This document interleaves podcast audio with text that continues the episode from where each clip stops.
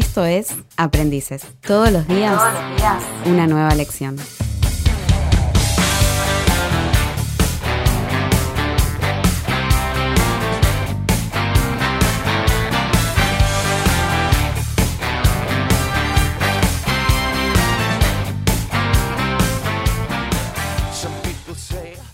Bueno, muy bien, bienvenidos a un nuevo podcast de Aprendices. Sí, ¿Cómo sí, están? sí, ¿Cómo anda sí, Fede? sí. Volviste, Fede. Estoy, volví. Me han renovado el contrato. Qué bueno que estés de vuelta acá. Qué Gracias grande. a Dios. ¿Cómo andas, Tommy? Todo bien, amigos. ¿Cómo están ustedes? Muy bien, muy bien. Hoy nos Y- falta alguien. Sí, no, tenemos Pero- un nuevo locutor. Se ha agregado alguien. ¿Podemos decir que tenemos un nuevo locutor? Sí, sí, sí. Siempre tenemos un reemplazo. Exacto. Exacto. Y aparte no es aconsejable para los miembros de este equipo irse porque por ahí después El que, el que se Sí. fue, se te digo, acá en Pero cualquier dormís- momento. dormís ah, al toque acá, Hay eh. cola afuera acá, te digo, esperando. El primero que más, el yo, el yo lugar. justo estoy pensando en irme de vacaciones, pero pará, che. nada. No, pero si, vos, si te, si vos te vas, los micrófonos no andan, Tommy. Ah, claro, ¿viste? Igual tuve que poner mucha plata para hacer. Silencio, señor. Pará, pará. A mí, a mí ayer me llamaron en pleno horario laboral, pleno horario laboral, plena grabación. Contame cómo fue. Y dale. me dijeron, yo recibo un llamado tipo dos y media de la tarde más o menos. Más o menos. Más o menos. Más o menos, que vengo de Chaco. Más o menos. Y me dicen, che, ¿cómo es el tema de la radio? ¿Cuánta plata hay que poner? Me preguntan. No, pero no es por plata. Y yo si- primero necesitaba saber de dónde sacó ese dato, para ver si era, si era confiable. Si era un cli- cliente potable. Claro. digamos, claro. Y no, bien, buen dinero tenemos ahora. Sí. No, no, no, no, acá no hay que pagar nada. No sé pero tenemos llamaron. dinero, pero tenemos una vehículo. amenaza. Ni siquiera me dijo hola, me dijo, ¿cómo es el tema de la radio? Me dice. Así- fue. Bueno, hermano, aguante un toque. Con voz robótica, ¿viste? No, pero encima vino para quedarse. Y, a- y hablando desde Bluetooth, o sea, estaba manejando. No Era como que creer. sí, estaba manejando, Claro, llevando yo- a alguien seguro. Qué botonazo.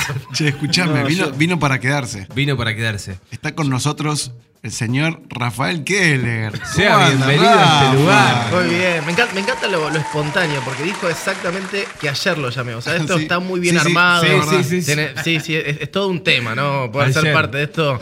Así que si tenés ganas de ser parte de Aprendices, Manda un mensaje al 2020 diciendo ok. ¿Cómo es esto? que con un día de anticipación ya estás adentro. Lo que pasa es que Rafa iba, como Fede dijo que lo llamó por Bluetooth, que Rafa iba escuchando los programas, todos Claro, los programas. justo Tuvo un viaje largo y dijo, no, yo no puedo no estar acá. Claro, no es que estaba usando el celular. Exactamente, exactamente. Estaba escuchando justo el último programa de Lucas Cosley, realmente. Mira, ¿y qué estás Qué programa, ¿eh? ¿Qué, qué se te dio así por decir, che, quiero ser parte de aprendices? No, es que me gustó. me- me- en realidad me, me gusta eh, el hecho Qué de- bueno, qué bueno, gracias Sí, por y, eso, compartir y, lo- tu pará, corazón. y otra cosa más también. Y le digo más. Porque no solo no, eso. dale, dale, contale, no, no, realmente me gusta la idea de poder eh, transmitir a través de un programa valores, transmitir a Jesús, pero de una manera sencilla, cercana, simple, Claro. a través del- de la alegría, a través de, de la risa. Y la verdad que debo, debo, debo, debo decir que Federico ha sido eh, una mi musa inspiradora para poder ser parte de. Sí, es re común ese igual. bueno. Es re común, me pasa. ¿Qué te pasa? ¿Que te confunden con él? Sí. y, a, y a él con Lucas. Con Lucas Conde.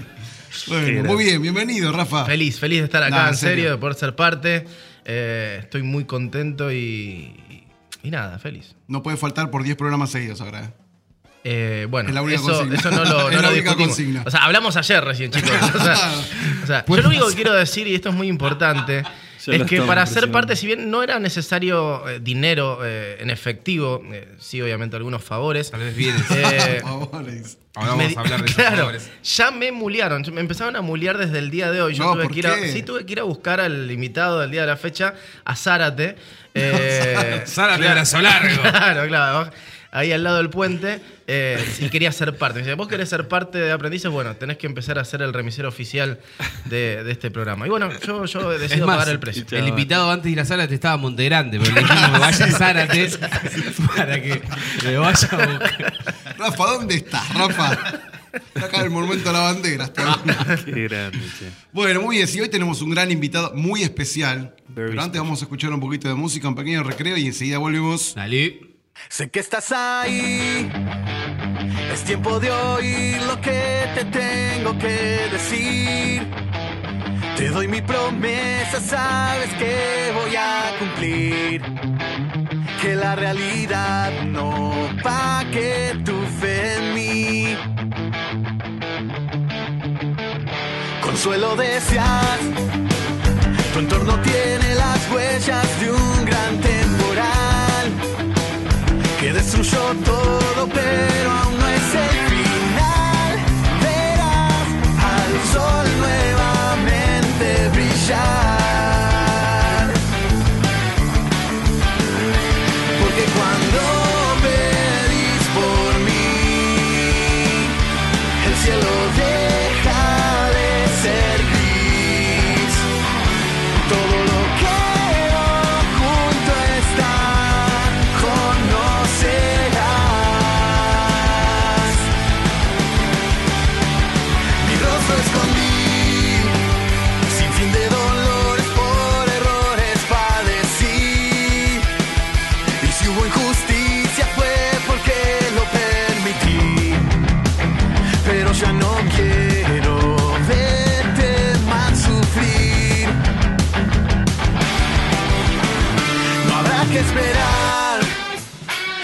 ocupar de suplir tu necesidad.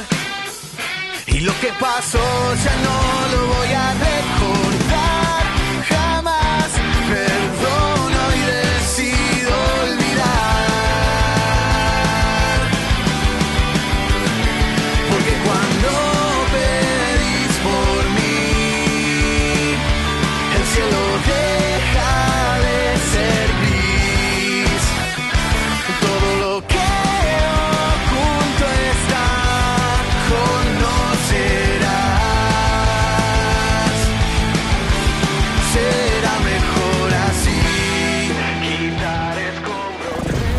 Escribinos a nuestro WhatsApp 11 69 81 67 67. Seguimos en Aprendices. Muy bien, volvemos, volvemos. ¿Cómo están? ¿Cómo ahora? Bien, una vez ya habiendo recibido a Rafa, le damos la bienvenida con este aplauso. Oficialmente, Rafa ha firmado contrato con Aprendices. Señores y señores, esto es real, esto es verídico, va a durar por generaciones y generaciones. Si es que no viene alguien mejor. Y le saca el lugar. Y le saca el lugar, como cualquiera de la iglesia podría O ser. vuelve Lucas. O vuelve Lucas, que está en trámite ahora. Muy bien. Es un tenemos- préstamo, Lucas. Tenemos un invitado muy especial hoy. Demasiado dije, especial para mi gusto. Y se lo presentamos ahora. No le gustaba, ¿viste? No, no, es que cuando tenemos estas, esta- este tipo de bendiciones, es como, es abrumador. Es un privilegio, Es un ¿no? privilegio, por eso digo que es demasiado. ¿Quién está con nosotros? Hoy está Facundo Deri. Un ¡Vamos! Facundo Deri. Aplauso. De corto plazo. Corto plazo, ¿Cómo corto andás, plazo. Facu? Muy bien, acá compartiendo unos matecitos, unos bizcochitos y charlando con, amigos. Como para que digas que te recibimos con algo para picar. Sí, sí, no, no, pero muy bien, muy bien. Yo soy así, soy matero, soy sencillo, voy con los Don Satur a todos lados. No Qué sé si se puede tirar el, el chivo, Sí, sí, pero sí. bueno. Los Saturnos tienen que mandar una caja. Mándame una cajita que estamos medio corto de comida del Saturno. Bueno, un placer tenerte acá con nosotros. Bueno, Este, vamos a gracias. compartir cosas muy interesantes sobre tu vida, sobre tu trayectoria y qué más. Cosas privadas que vamos a preguntarle por ahí, ¿no? Pero no le vamos a decir nada. no le todavía. vamos a decir nada todavía. Así lo agarramos de sorpresa. Secreto. Pero a partir de ahora sos parte del programa, así que a compartir con nosotros. Antes de charlar con Facu, eh, Fede, vos estuviste de viaje en el Chaco. Estuvimos de viaje con un gran grupo, un grupo de 60 personas. Esa. Eh, nos fuimos a la provincia de Chaco, Resistencia, y estuvimos allá sirviendo en la iglesia, iglesia, iglesia de la ciudad de Chaco, Pastor Sinali, y la verdad que fue una bendición. Estuvimos haciendo trabajos eh, muy lindos, trabajos de campo muy, muy, muy buenos, bajo la lluvia, embarrándonos. Eh, tuvimos tres días, los tres días que estuvimos allá, sin contar los viajes, fueron tres días de pura lluvia, de Mirá. la mañana a la noche. no, te puedo creer. Y aún así se hicieron todo. Fuimos a las plazas, eh, entregamos ropa, hicimos donaciones, hicimos paradores saludables para la gente que se tome la presión, si tenía alguna enfermedad, recetamos medicamentos con doctores que vinieron con nosotros y demás. Así que fue todo, fue una, una bendición que nos, nos, nos abrumó. Estuvimos haciendo un excelente trabajo, un excelente grupo. Qué bueno. La unidad de grupo fue, creo que fue la clave de todo. Eran 60 chicos, la mayoría de diferentes iglesias, de diferentes ciudades, eh, de Lanús, de Banfield, de Lomas, eh, de todos lados y la verdad que el viaje nos unió demasiado, que eso creo que fue como la, la clave que nos hizo, hizo que la de- misión sea satisfactoria. De cualquier edad participaron. Participantes de todas, teníamos edades de 14, 15 y edades de hasta 60 y pico. Mirá vos. Así que el grupo era como muy variado, pero aún así con diferencia de edad, diferencia de iglesias y demás, fue, fue un grupo enorme y muy unido. Y la, la tarea que se llevó a cabo, la verdad que fue una bendición. Pudimos compartir acerca de, acerca de Dios con la gente, en las plazas. eh, fuimos a merenderos, a merenderos en zonas muy, muy, muy pobres de Chaco. Así que la verdad que fue. Estamos procesando todo lo que Dios hizo en ese viaje, pero Sí, fue, sí, tal cual, fue fue muy increíble. reciente. Fue muy reciente, fue demasiado reciente. Fuimos con el Ministerio de MUA, uno de los ministerios acá de la iglesia. Con, eh, quedaron algunos alumnos, las clases se siguieron dictando, quedaron algunos alumnos, pero la mayoría de los alumnos fue al viaje con, Al viaje. con nosotros. Así Sí, que fue bueno. increíble. ¿Cuál fue la experiencia que más te marcó? Y nos pasó, la verdad que pasó de todo. Yo creo que eh, una de las experiencias más lindas fue estar ahí en el merendero compartiendo con, compartiendo con tantos nenes, eh, familias, hicimos obras de teatro y demás. Pero el hecho, creo que una de las cosas más importantes es de poder entregar el mensaje de una forma bien genuina, ¿no? De acerca de quién es Jesús y mostrarlo no solo hablando. Yo creo que la gente se cansó un poco de escuchar acerca de Dios y quiere que Verlo. quiere verlo, verlo en formas. Exacto. Y creo que estas cosas que estuvimos haciendo de amar y amar con acciones eh, mostró a Jesús en, en un estado muy genuino. Y, y creo que eso fue mu- mucho más profundo que cualquier otro milagro que haya pasado, que vivimos eh, de sanidades que fueron increíbles. Pero creo que lo más, lo más profundo fue eso, de que la gente pueda ver a Jesús como alguien personal, alguien real. Y después todo lo demás fue increíble, es algo que fue hermoso verlo, pero el hecho de que la gente haya conocido a Jesús como alguien cercano, como una persona cercana, eh, creo que fue más suficiente que cualquier otra cosa. Así que los, todos los lugares que vivimos, eh, eh, que estuvimos haciendo laburos y demás, fue, fue así. ¿Es la primera vez que hacen este viaje así con el Ministerio MUA? ¿A algún lugar? hemos, el año pasado nos ¿Es algo fuimos que a hacen anualmente? El- cada un año hacemos viajes misioneros bastante grandes. Este año tocó Chaco, el año pasado tocó Sudáfrica. Sí. Y después hemos hecho, hecho viajes internos como Carmen de Patagones. Hemos ido a Chaco alguna que otra vez también. eh, y varias provincias y ciudades también. Pero, pero así viaje misionero de varios días. eh, hicimos Sudáfrica el año pasado y Chaco ahora. Así que el año que viene vamos a ver qué nos, qué nos espera. Qué bueno, más que nada porque seguramente hay gente que está escuchando y que le interesa eh, sobre el tema de, de- de capacitarse para trabajar en áreas de servicio misionero, así que se pueden conectar. Vamos a Se estar ahí conectar. poniendo el teléfono, el correo Exacto. electrónico y la página web para que se puedan eh, conectar con ustedes, con el ministerio eh, y conocer un poquito más acerca de todo lo que están haciendo. Pueden encontrarnos como MUA, Escuela de Ministerio Urbano en Face y en Instagram es arroba emua-escuela y ahí pueden sacar todas las, toda la información que necesiten y si quieren ver todo lo que pasó en el viaje y demás y testimonios también están todos ahí. Buenísimo, muy bien, muy bien. Excelente, che. Facu, Qué grande, fuck. ¿dónde te metiste, Facundo? No sé. No Che, sé. bueno, no, un privilegio. Pero queremos conocerte un poquito más. ¿Qué edad tenés vos, Facu? Tengo 33 años. Eh, soy de zona sur de Buenos Aires. Nací, La mejor zona. nací en Temperley. Eh, viví Vamos, Celeste. hasta mis 5 años viví en Alejandro Korn, allá bien al sur, cerca de. San Vicente. Después me vine para, para estos pagos, ya para Esteban Echeverría. Estuve viviendo ahí en el barrio 9 de abril. Eh, y ahora estoy en Guillón, ahí al límite con Lomas, cerca de Camino de Cintura.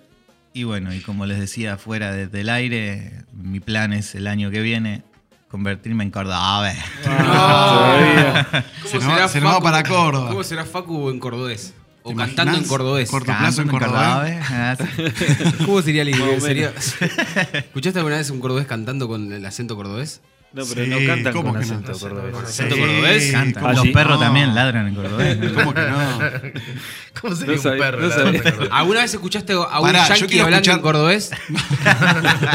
Caballo. Yo quiero escucharlo a Rafa contar un chiste cordobés. No, no, pero yo no, no, no soy bueno para. No, vos sos bueno para los chistes. No, pero. Es lo único que, por el que te queremos. Claro, Sí, es, sí. claro, es más, bueno. lo rajamos a Lucas y te pusimos dos para contar chistes. Claro, es verdad que los chistes de Lucas eran Sí, eran bastante muy malos, verdad. Vos mismo lo dijiste hace un Sí, sí, sí, no, y, Exacto. y sostengo totalmente la, la visión. Vos sabés que yo tengo un chiste Upa. que siempre lo tengo en el tintero, porque ¿qué en pasa? el tintero. ahí- Eh, ahí como cuando... 33 años. Y contando. ¿Por qué? ¿Qué pasa? Eh, en, en la banda a veces sufrimos algún tipo de accidente en vivo, se le corta una cuerda a uno, entonces ¿qué tiene que hacer el cantante? Tiene que estirarla, ¿no? Y dibujarla. Y yo siempre tengo ahí guardado un chiste que casualmente eh, tiene que ver con cordobeses. No sé si ustedes quieren que se lo cuente. Por es muy favor, malo el chiste, necesito. pero A ver, dale, yo dale, necesito dale. contarlo Sí, sí. porque... Tenemos me- contratados reidores, igual no te das problema. Ah, bueno, ok. Había un pastor que odiaba a los cordobeses, que le caían muy mal los cordobeses. Entonces, ya se está riendo. Pará que termine. No me, termine. no me imagino un pastor odiando a cordobeses. Como muy raro. Son reodiables los Y resulta que el pastor de, de la organización, ¿no? El pastor central, digamos, dice al hermano Pepe, este pastor que odiaba a los cordobeses, dice, vamos a abrir una obra en Córdoba y vos vas a ir a pastorear allá. Dice, no, no me podés hacer esto. Si vos sabés que yo odio a los cordobeses, los detesto. No. Está el infierno, pero para ellos, se creó para ellos, ¿viste?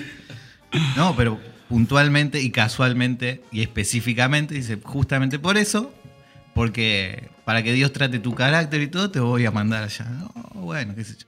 La obra ya había empezado en una casa, entonces habían alquilado un lugar y bueno, y fue el pastor y viajó y lo presentó, dice, hermano, él es Pepe, él los va a pastorear a partir de ahora. Así que recibimos con un fuerte aplauso al pastor Pepe. ¡Ah! ¿No? Y tocaba predicar. Entonces el pastor dice, bueno, hermano, dice, eh, yo estoy acá porque, bueno, el pastor me onda, trajo. Sí, muy, muy entusiasmado nos mostró, pero bueno, dice, quiero contarles una historia, voy a hablarles de, de Sansón.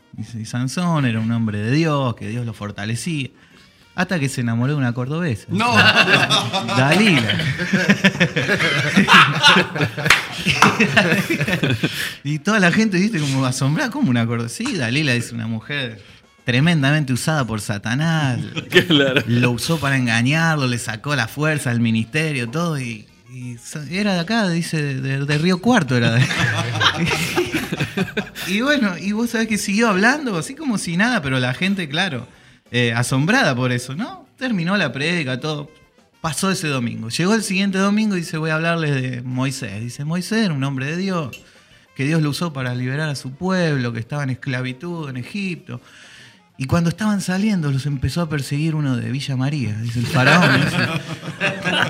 Sí, dice, ese cordobés tremendamente usado por el diablo para, para frenar al pueblo de Dios, para que no llegue a la tierra que Dios le prometió. ¿viste? Y, era. Y claro, la gente ya, mucho no le gustó. Entonces, ¿qué pasó? La gente llama a, a este pastor, el, el pastor principal, y dice, ¿a quién nos mandaste? Dice, está predicando cualquier cosa, este loco dice que los cordobeses todo tiene que ver con el diablo, ¿viste?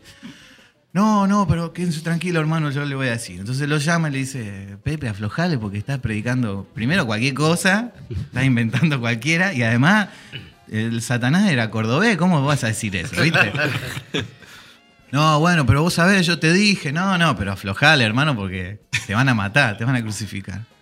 Cuestión que co- corrió la bola, ¿no? Y se hizo viral lo del pastor, ¿viste? Y llegó el domingo siguiente llena la iglesia, gente afuera, medios de comunicación, todo, ¿viste? Uy, qué. Y llega el momento que va a predicar. Dice, bueno, hermano, dice, hoy voy a hablar de la última cena. ¿Viste? Estaban todos, silencio. Y bueno, dice, y en un momento Jesús se para y dice, uno de ustedes me va a traicionar. Y por ahí, y por ahí salta. Juan. Y dice, ¿seré yo, Señor? No, Juan, dice, vos sos mi discípulo amado. Vení, Juan, vení, lo acarició Jesús. Pedro, dice, no, Pedro, con vos, sobre vos voy a edificar mi iglesia, así, pa, Mateo, de esto, todo. Y por ahí salta Judas y dice, ¿seré yo, Señor? muy bueno. Y muy cerrada la bueno. Muy bueno. Yo ya me empecé a reír. es muy bueno. Y sobre todo es muy bueno No, porque, ¿cómo por ejemplo, por ahí se rompió una en guitarra, unos par de parches de la batería en el concierto, entonces Claro, depende, depende de lo que Lo ocurra, yo lo estiro o lo, hago. Lindo que te toque en un Es concierto un en chiste Córdoba, que ¿no? Facu lo puede hacer durar 10 minutos o 25. Claro, exactamente. Exactamente. No, es verdad lo que dice Rafa, que no te pase esto en un concierto de Córdoba, porque No, no, y ahí tengo que inventar los otra porteños. Odiaba a los tucumanos. Claro, claro. Santiago del Estero. Me, me tengo, me tengo que aprender otros acentos. ¿no? Yo un Muy día bueno. quiero saber lo de las sandías. Me quedo picando de Lo esa de la vez. sandía. Es un chiste lo de la sandía. Sí, bueno, pero para otro momento. Sí, sí, vos tremendo, porque Ese chiste no hubo es- tiempo y quedó ahí y ustedes se ríen y yo me quedo mirando porque no entiendo qué es. Me han Lo robado. que pasa Me que lo he no robado, es, no sé qué es eso.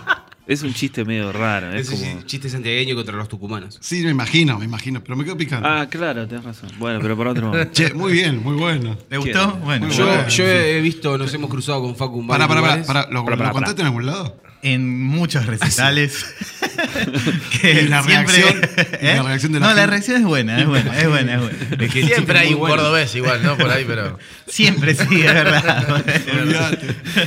Yo lo he visto a Facu, eh, no sé si la palabra es improvisar así en momentos. Yo he visto momentos de ese estilo y lo hace demasiado bien. Que se complica algo Chicle. técnico y es está. muy bueno para el chicle, Facu.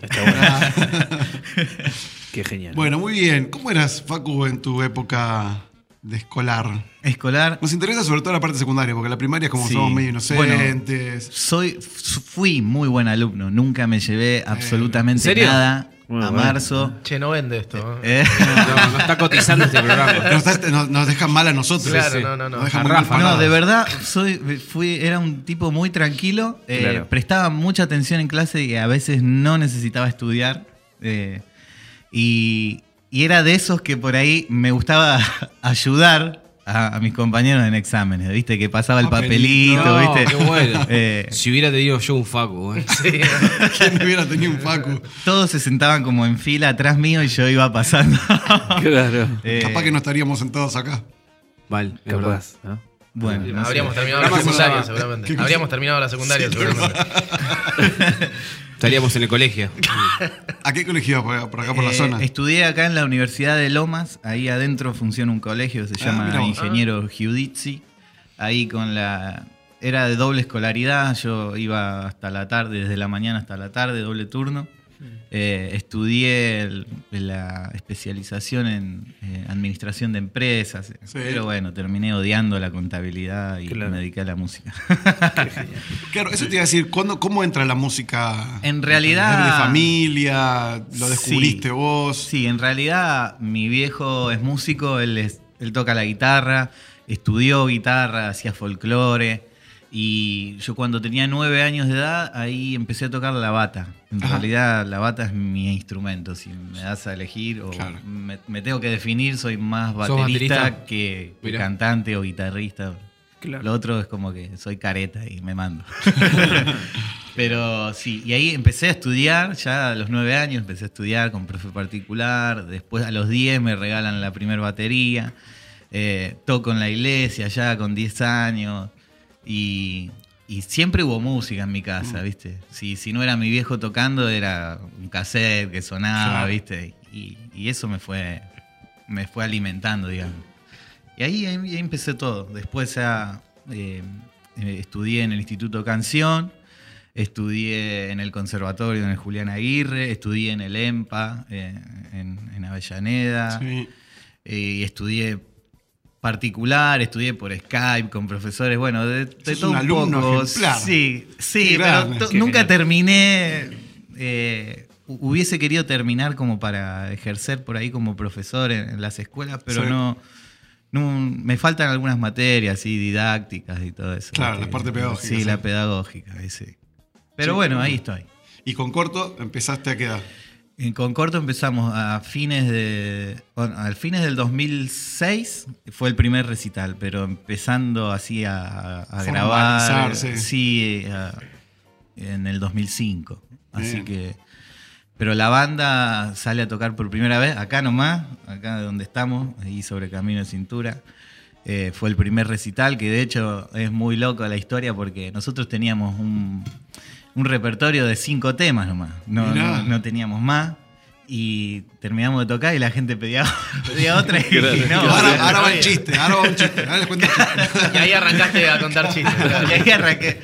Y no, y sabés qué tuvimos que hacer, repetimos, repetimos Repetimos. temas. En ese momento el Reino del Revés, que es el tema que por ahí más nos, nos reconocen, o más nos familiarizan, eh, lo hicimos dos veces. Claro. Bueno, dijimos, muchachos, no tenemos más temas, si quieren nosotros repetimos. Bueno, Lo- dale, lo- vamos. Pero lo dijiste. ¿Eso lo dijiste frente a No, todos? igual, con el dije, tema se dio cuenta la gente. Muchachos, no, no tenemos más temas. Si Lo quieren dijiste, hacer- o sea- sí, lo dije. Sí, Ah, eran todos amigos, no es. el primer recital, viste, No pasa nada, Facu. Se suele hacer eso, ¿no? De hacer remix de los temas como para. Sí. Es medio ladri eso un poco. ¿no? Sí, bastante, Bastante. bastante, sí, sí. Claro. El remix o el acústico. Hola, El acústico, sí. exacto. Igual hay muy buenos. eh, vos los acústicos lo hiciste como solista. Los Esto que estás, eh, los últimos temas que hiciste como solista son, no son con banda. eh, son con Martín, somos Claro, dos. claro. Eh, sí, sí, ahí nos pueden buscar. Con Martín Ontivero y Facundo Denning. Son reversiones de temitas viejos de la iglesia. Es una Claro. locura eso. eh, Ese video está tremendo. Sí, muy bueno, muy bueno. Soy, soy.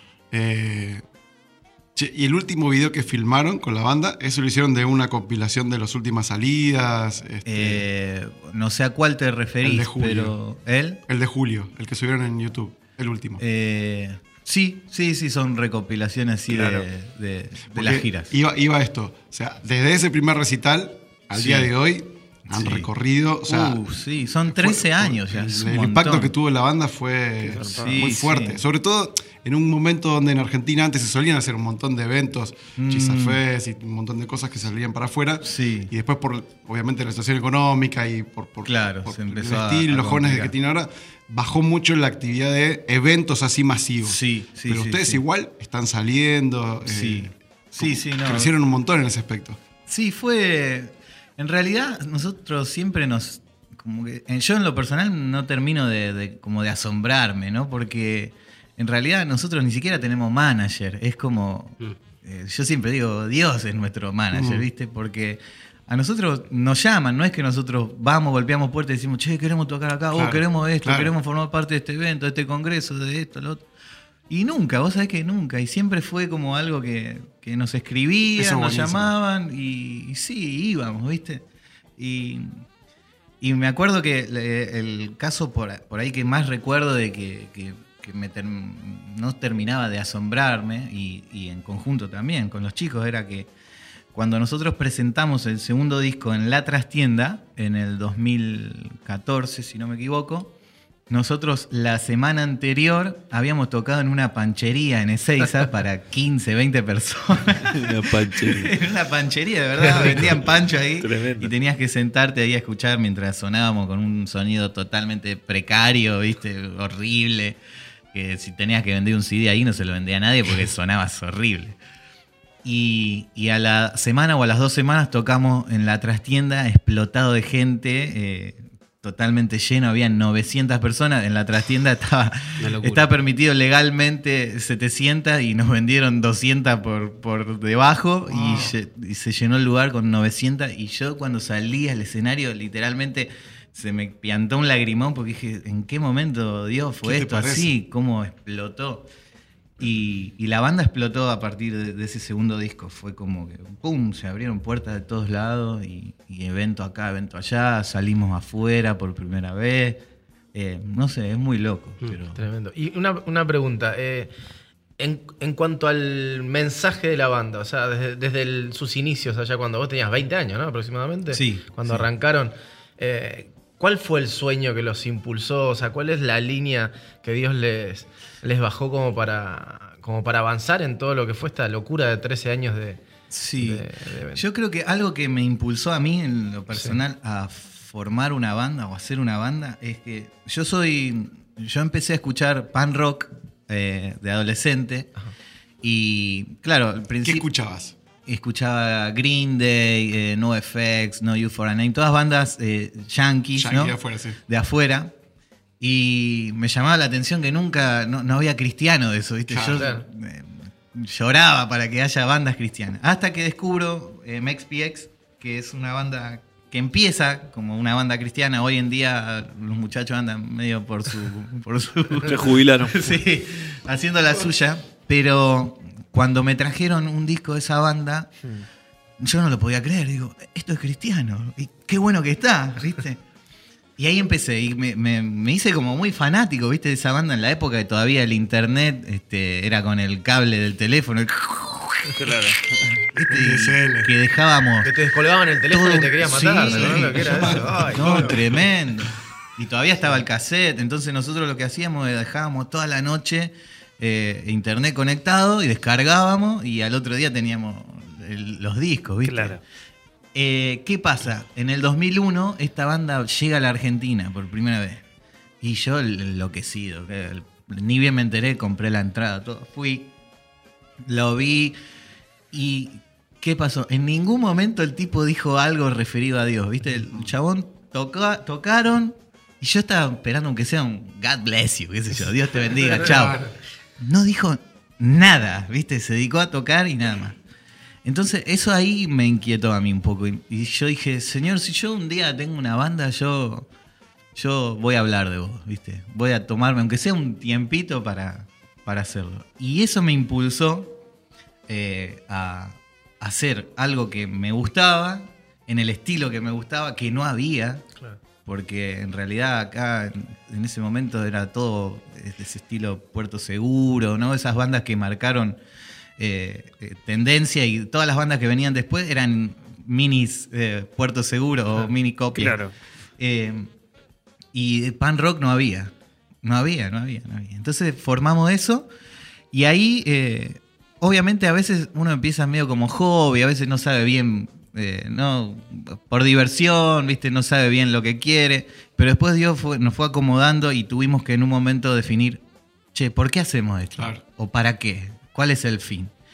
Y, y puntualmente definimos, me acuerdo que tuvimos una reunión puntual en la que dijimos, bueno, corto plazo es esto. ¿Qué, qué es? ¿Qué, simbol, qué significa?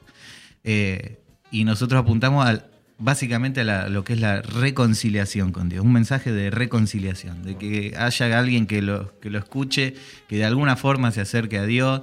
Si alguien nunca tuvo nada que ver con Dios, no conoce a Dios, eh, de alguna forma se acerque. Si alguien estuvo en su momento relacionado con Dios y, hoy se encuentra lejos, que vuelva. Y, y si yo tengo que resumir en una palabra, el mensaje de corto plazo es, es eso, es reconciliación. Mm. Y no debe haber sido fácil el camino hasta acá, ¿no? O sea, no todo es, uy, qué bueno, nos invitan, Claro. nos llaman, vamos, viajamos. Sí. O sea, ¿qué, cu- ¿cuáles fueron esos momentos? ¿Tuvo momentos donde dudaste? ¿Hubo momentos donde por ahí Sí, dijiste, un montón de ¿dónde veces. nos estamos metiendo? Un montón de veces. Yo creo que pensé en dejar, no sé, más, más de 20 veces pensé en abandonarlo todo. Porque, digo, porque yo creo, o sea, eh, la vida es un aprendizaje constante. Exacto. O sea, estamos en- haciendo alusión al programa, ¿no? Este, pero imagino que muchas de estas experiencias le- te han dejado a vos personalmente lecciones. O sea, Sí, totalmente. Vas aprendiendo, es, es continuo el aprendizaje, ¿no? Hasta el día de hoy, ¿no? No es que vos llegás a un momento y decís, ah, listo, ya sé todo, ya sé cómo se maneja esto. No, Claro. eh, todo, es todo el tiempo. Y la realidad es que hay- veces que también son, son cinco personas, pensamos diferente, tenemos diferentes horarios.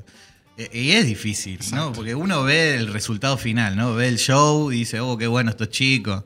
Pero el detrás No, hay un precio que es pagar. un trabajo, pero claro. Yo me acuerdo que conocí a, uno de los integrantes de, de la banda hace unos años que daba clases allá en- Fran. en el instituto, sí. Fran. Y me contaba que se iban con el fitito a zona norte a grabar, metían cinco, no sé qué, con instrumento, todo en un fitito, Sí, todos sí. los fines de semana. Calentado, En un ese fitito. fitito no sabe cómo calentaba. Y echaba humo más adentro que llegábamos con una baranda, humo al lugar. No te puedo creer. Sí, no, tremendo. Pero, Pero, por eso, así como ese tipo de cosas que uno son parte de la Claro, vivencia y la no la ve la no gente, la ve la claro. gente. O sea, Sí, hay sí. un montón de precios que se pagan. Familia, horarios, o sea, quedarse tarde, ensayos. Sí. Y después lo que te pasa es que, por ejemplo, en mi caso yo soy el que escribe, ¿no? Y, y muchas cosas que uno escribe son experiencias. Bueno, ahí también quería llegar, o sea, el tema de las letras. Mm. Claro. O sea, el tema de qué, qué- qué te inspira a vos para escribir semejante letra, o sea, Mm. Las canciones. Que, bueno, justamente a eso iba, que hay veces que son experiencias que no están muy buenas, ¿no? Que uno vive y que este, eso le lleva a escribir sobre esas experiencias, ¿no? Eh, y depende cómo lo tomes, o lo enfrentás la situación, o, o decís, no, ya está, o lo abandono todo. Por eso te digo, hay, han habido momentos de que yo se me cruzó por la cabeza de dejarlo todo y, y, Claro. y no seguir. Pero básicamente, eh, eh, desde mis experiencias personales de, de vida, con Dios, eh, esos son por lo general los, los- los puntapié inicial para, Claro. para escribir. Pero me. Desde que empecé a escribir es como que mi cabeza está un poco más, eh, por así decir, atenta a, a encontrar canciones en situaciones cotidianas, Mm. eh, por la vida, yendo en colectivo, leyendo un cartel. Eh, he, he escrito canciones desde, no sé, ver un cartel publicitario y decir, uy, qué buena frase, y eso fue un disparador. Desde, no sé, ver un estado de un amigo en Facebook y decir, uy, mira qué bueno esto. Claro. Un, escuchar prédica, desde leer la Biblia, un libro, escuchar a un amigo, decir algo, es como que en realidad eh, me di cuenta que hay canciones en todos lados, todo el tiempo, solamente que hay que estar atento, ¿no? Para, para, captarle y decir, uy, esto, esto puede ser una canción, ¿no? Exacto. Y después, bueno, de experiencias personales, que, que son aprendizajes, ¿viste? Claro. Mientras no digas, uy, mira qué bueno cómo suena esto. Indudablemente tú, ¿eh? Mientras no se chore una canción de otra. Y, y hay, una, hay una canción que, que vos digas, hey, esta es la canción que, que quizás más te tocó, el- o el proceso más fuerte que te tocó vivir, que se hizo canción. Sí, eh, en realidad, si tengo que elegir una, es muy, es muy difícil, porque todas son parte Claro. de mi vida, ¿no? Pero hay una que es muy, muy, muy importante para mí, que es la canción Hija, que es una canción que, que tiene que ver con una situación de salud de, de un- una sobrinita mía, ¿no? que, que ella nació con serios problemas de salud y que al cabo de un año eh, tuvo que ser trasplantada. Su propio padre donó parte de, de su hígado. Y claro, eh, hay dos opciones cuando uno es trasplantado, que, que- que lo tome bien o que lo rechace. Y pasó lo segundo. Entonces las cosas se empezaron a, a poner mal, mal, mal, mal, a tal punto que un día yo llego a casa, la veo a mi mamá con cara de tristeza, de dolor, le digo, ¿qué pasó? Dice, no, llamaron del hospital eh, diciendo que, que Mía no pasa esta noche, que mi sobrina no, no, no pasaba. Eh, entonces ahí a mí me pasó algo muy particular, que fue, en- instantáneamente me puse en lugar de la madre, pero fue algo así instantáneo. Y, y desde ese lugar le dije a Dios, le dije que por favor no permita que eso pase, porque si bien sería un golpe durísimo a la familia, peor sería para su madre. ¿Por qué? Porque ella había perdido a su papá hacía unos días nomás. Wow. A su mamá casi ni la conoció porque eh, al- cuando nació al cabo de un tiempito fallece, la madre fue criada por una prima y ahora su única y primera hija estaba en la misma situación. Entonces, medio que hasta que me enojé, viste, con Dios, le dije, no, no, no puede ser, no, no. Y, y ahí me pasó algo que nunca más me volvió a pasar, que yo me senté en mi cama, agarré la guitarra y Dios literalmente me dictó la canción Wow. para ella. Pero así, ¿eh? yo lo único que tuve que hacer es anotar lo que él me decía. Y, y algo que, que- que- que es más particular aún es que yo cuando escribo canciones he tardado hasta meses en escribirlas, ¿viste? Porque yo trato de no Sí, forzar nada. Si, no viene la inspiración, no, no, no invento. Y las veces que digo, uy, me voy a sentar a escribir una canción, no escribo nada porque no me sale. Claro, claro. si no baja, ¿viste? No. Tal cual. Y ahí en 10 minutos yo tenía letra, armonía, melodía de la canción completa. De Dios cantándole a la mamá de Mía. Wow. Y, Dios habla a mi corazón y me dice, quiero que la grabes, así se la envíes a ellos que están en el hospital. Entonces como pude, la grabé con el celu, se las envié y les digo, esta canción es Dios cantándote a vos, Débora, eh, escuchala y, y vamos a creer que Dios va a hacer algo. Entonces ellos la escucharon eh, y dijeron, bueno, es así, Facu, estamos acá confiando en que Dios tiene la última palabra, pero estaban destrozados, pobres. Eh, así que de esa noche, eh, ella, Mía pasó lo más bien y siguió, y no solo que pasó, pasaron los días, sino que empezó a evolucionar y a, y a mejorar. Eh, y bueno, y hoy tiene nueve años. eh, es, es un milagro bueno, viviente, ¿no? Pero, bueno, pero esa locura. canción puntual y, y en, en cuanto a testimonios y a, a cosas que, que- que Dios hizo a través de esa canción es la que más hemos recibido, ¿no? Che, esta canción, Dios ¿Qué te me dijo parece? esto, Dios esto, Dios lo... Y tenemos un montón de testimonios puntualmente con esa canción. Wow. Mm.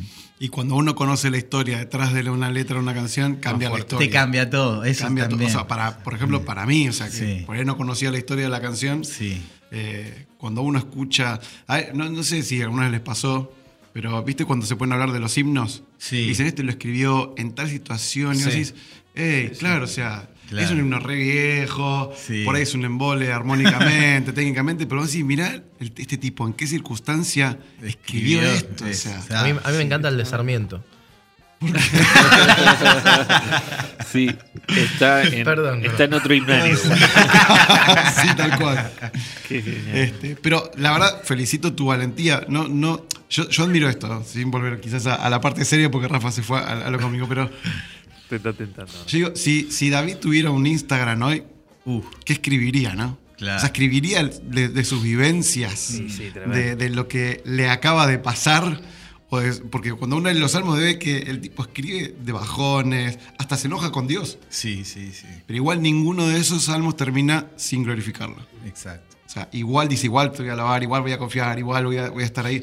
Pero él abre su corazón. Claro. Hay que ser muy valiente para hacer Sí. eso, ¿no?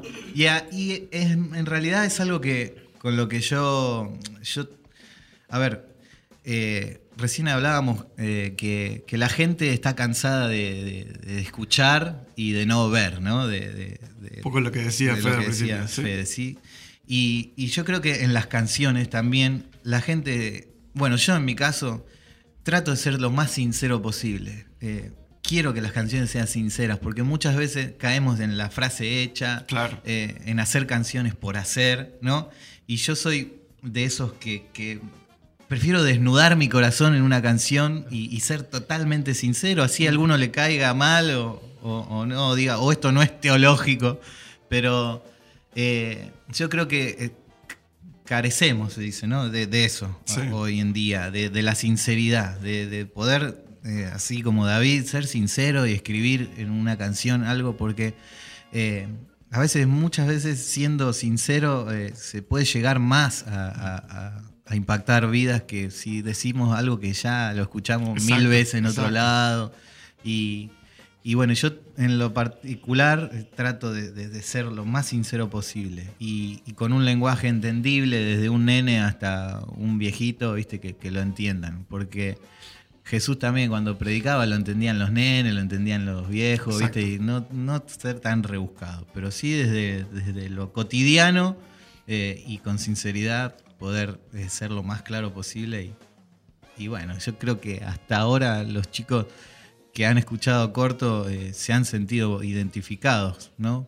Porque no, no bajamos línea de algo que, que- que no sé, que no se puede vivir o, o- de algo que muchas veces también lo veo, es que se baja como una línea que, que los chicos terminan frustrándose porque dicen, uy, yo no puedo ser así tan Claro, santo, claro, no, no llego claro. a eso, no, no llego. Y me- se frustran los chicos y terminan haciendo su vida. Dicen, yo no sé, no puedo ser cristiano porque me bajan una línea que es muy exigente y que en realidad eh, eso no es más que religión, ¿viste? Porque la religión son todos los intentos del hombre para llegar a Dios y, y el Evangelio de Jesús bajando al hombre, ¿no? Y haci- haciéndose cercano.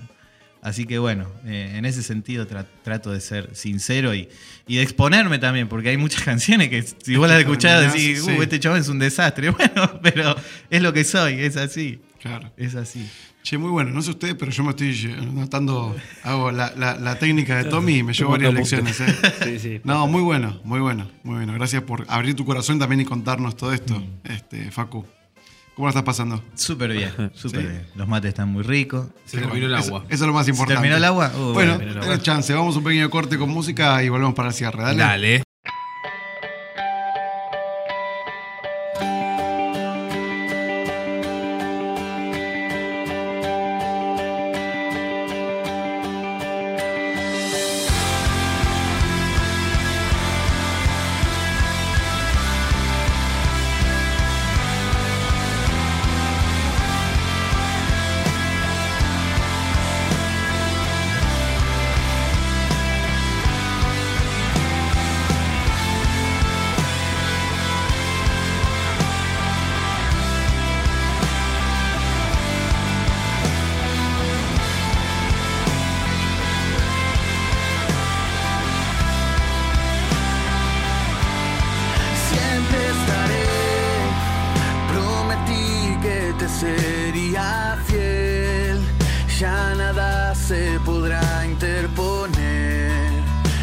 Nuestro amor durará para siempre.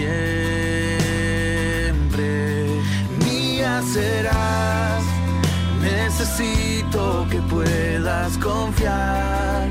En mis brazos podrás descansar y tus fuerzas serán renovadas.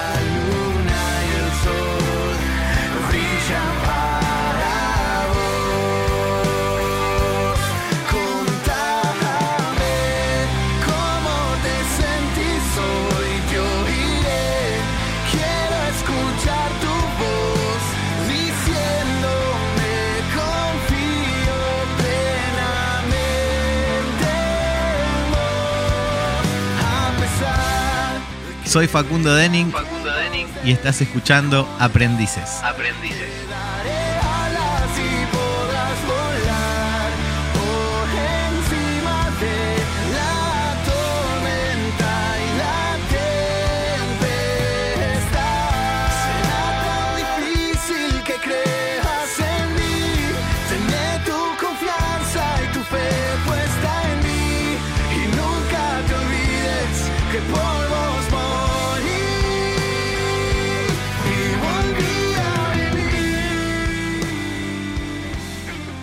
Bueno, muy bien, estamos llegando al final del programa del día de hoy. Sí, lamentablemente Oye. tenemos que irnos.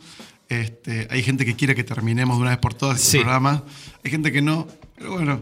eh, Igual la, vamos, ma- no la tenemos mayoría que- dice que sí, ¿eh? por lo Sí. que veo acá. Sí, por los comentarios. Sí. Sí, Bueno, ¿Hay, gracias, muchos saludos para Rafa? O- Más o Hay menos. varios, no podemos leer todos. Ok. Ah, pensé que sí, no se podía leer lo que El escribía. próximo No, no. invitado, ¿dónde hay que ir a buscarlo?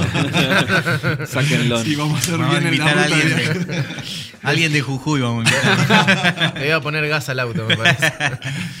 Che, pero tengo una última pregunta para, para Facu para hoy. Eh, ¿Cuál fue la lección más importante en, en tu corta vida hasta el día de hoy?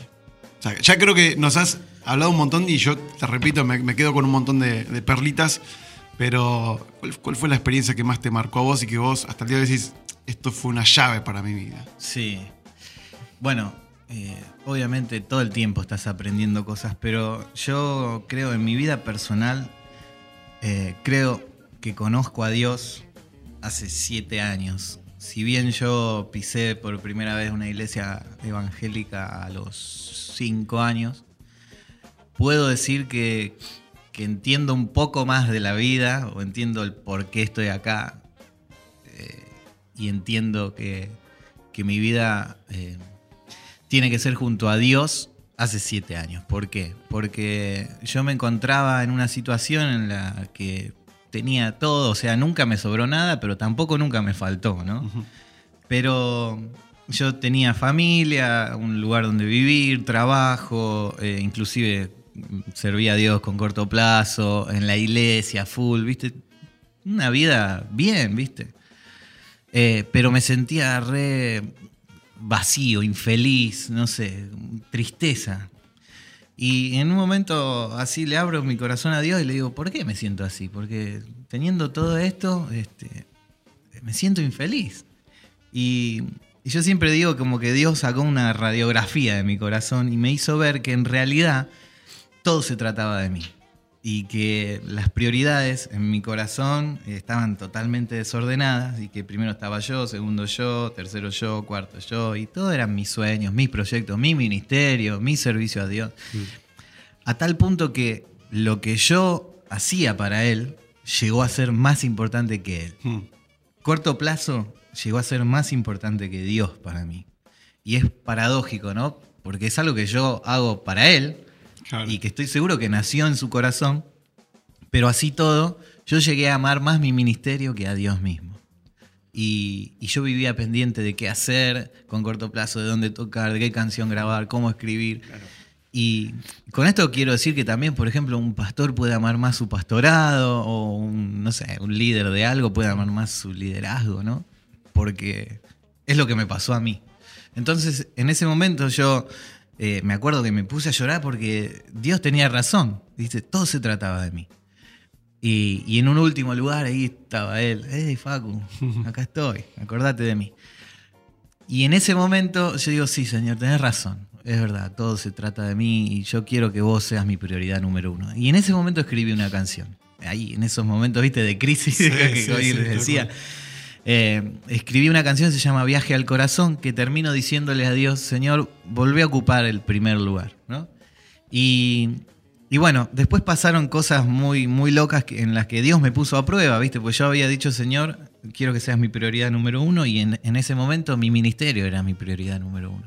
Y Dios me puso a prueba, ¿no? Y quizá sea eh, momento para contarlo otro momento, otro programa, ¿no? Por Pero, supuesto. Pero fueron casos puntuales en los que yo tuve que decidir por él o por mi ministerio. Y, y gracias a, a Dios pude eh, optar por él, ¿no? Y, y ahí empecé a entender que, que todo se trata de él, de que si él es la prioridad número uno en tu vida, eh, no importa lo que necesites, no te afanes, no te preocupes, porque él dice, si vos me buscás primeramente a mí, Exacto. lo demás yo me encargo. Entonces, vos ocupate de mí, de mis cosas, y yo me ocupo de lo que vos necesitas. Y esa es mi palabra, como quien dice, rema, ¿no? De, de mi vida. Yo día a día vivo esa palabra que es eh, Mateo 6:33, la tengo acá, y buscar primeramente el reino de Dios, su justicia y todo lo que yo necesite, Él me lo va a dar, Así ¿no? es. Y, y, y no, no te niego que muchas veces entro en crisis porque también somos cabeza dura, ¿no?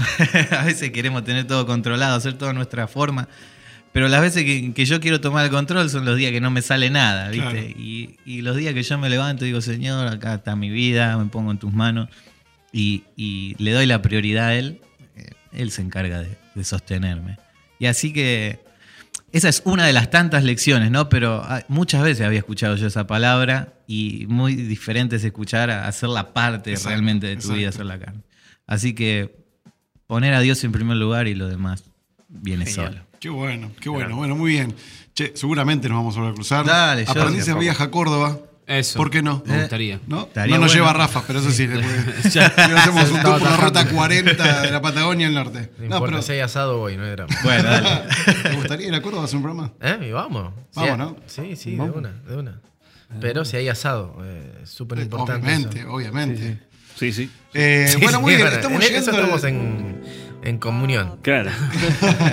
Estamos terminando el programa el día de hoy. Así Una que- lástima. De verdad, gracias. Gracias. Gracias, Facu. Gracias, Facu, por Gracias a ustedes, habernos amigos. acompañado. Gracias por abrir tu corazón así de tan, una forma tan explícita y poder dejarnos aprender de todo eso que el Señor estuvo haciendo y está haciendo. Bueno, gracias a ustedes por la invitación y, Y la próxima cantás. y la próxima canto, sí, que Sí, sea, sí. no sé, traigo la guitarrita Tenemos o guitarra, algo, algo montamos el estudio Rabito. Dijimos, y- ¿no querés tocar un tema? Y dijo, pasa que yo toco con los pies, tiró. No. Yo soy zurdo. Es dijo. grosso. Y no nos dio para cambiar todas las curvas. Igual me acabo de enterar que eso es un problema para tocar la guitarra. ¿Por qué? No, porque soy un ignorante musical, no sabía que, que eso era un problema. La próxima, Claro, claro, interesante, queda al ¿no? revés. Que pasa Es que el ahora te mundo, queda al revés. el mundo está pensado para diestros. Por Totalmente. default. Bien, las guitarras vienen así. Y el zurdo, pobrecito. Bueno, estamos entrando en el tiempo de denuncias. Reclamos. Arroba Inadi. Le mandamos un saludo a Lucas también, que vaya a saber uno por dónde anda. Sí. Lo esperamos para el próximo Lo programa. Tommy, lo ¿cómo la pasaste vos? Excelente, amigos. Aprendí mucho, tomé mucha nota y eso es, es importante. Así es. Sí, sí. Fede, Demasiado bien, un privilegio estar sentado en esta la mesa. próxima, eh, noticias actualizadas. Actualizadas, sí, señor. Y, y vamos a dar una tarea, una tarea a, A Rafa. Rafa, Columna. para que también. Columna columna informativa. Ah. ¿Sos buen cocinero, Rafa? ¿Eh? ¿Cocinás? Soy buen probador. Ah, ok, listo. Buen probador. Sí, uno de los mejores. Uno de los mejores. Nos, mandamos a hacer exteriores a algún restaurante que nos cuenten. Estuvo ¿Saben a dónde pueden ir a comer? Claro. Puede tener una, ¿no? una parte así. una de- ruta culinaria. Que venga con un review de todo lo que comió. Pancho 46 ahí en San Martín. Si me llegan a bancar toda la, la salida gastronómica, yo me, me, me jubilo Nosotros este te bancamos, no sé si tu esposa te va a bancar en tu, en tu casa. Bueno, muy bien, amigos. Les mandamos Amigos, un gran un saludo a todos de Buenos Aires, del interior y de todos los países donde están escuchando. Que no me acuerdo ahora. Cada vez son más. Estuvimos viendo ahí Guatemala. Chile, No sé aquí, yo no conozco. ¿Ustedes alguien de Guatemala? Córdoba, no- No, no. Guatemala, Tucumán, otro país. Otro país importante. Inhóspito. Pero bueno, muchas gracias a todos. Nos vemos en la próxima. Chao, amigos. Hasta luego. Chau, chau. Chau, chau. no por buenos alumnos, sino porque el maestro, paciente y tierno, su amor nos da. Aprendimos, no por buenos alumnos, sino porque el maestro, paciente y tierno, su amor nos da. Sino porque el maestro, paciente y tierno, su amor nos da.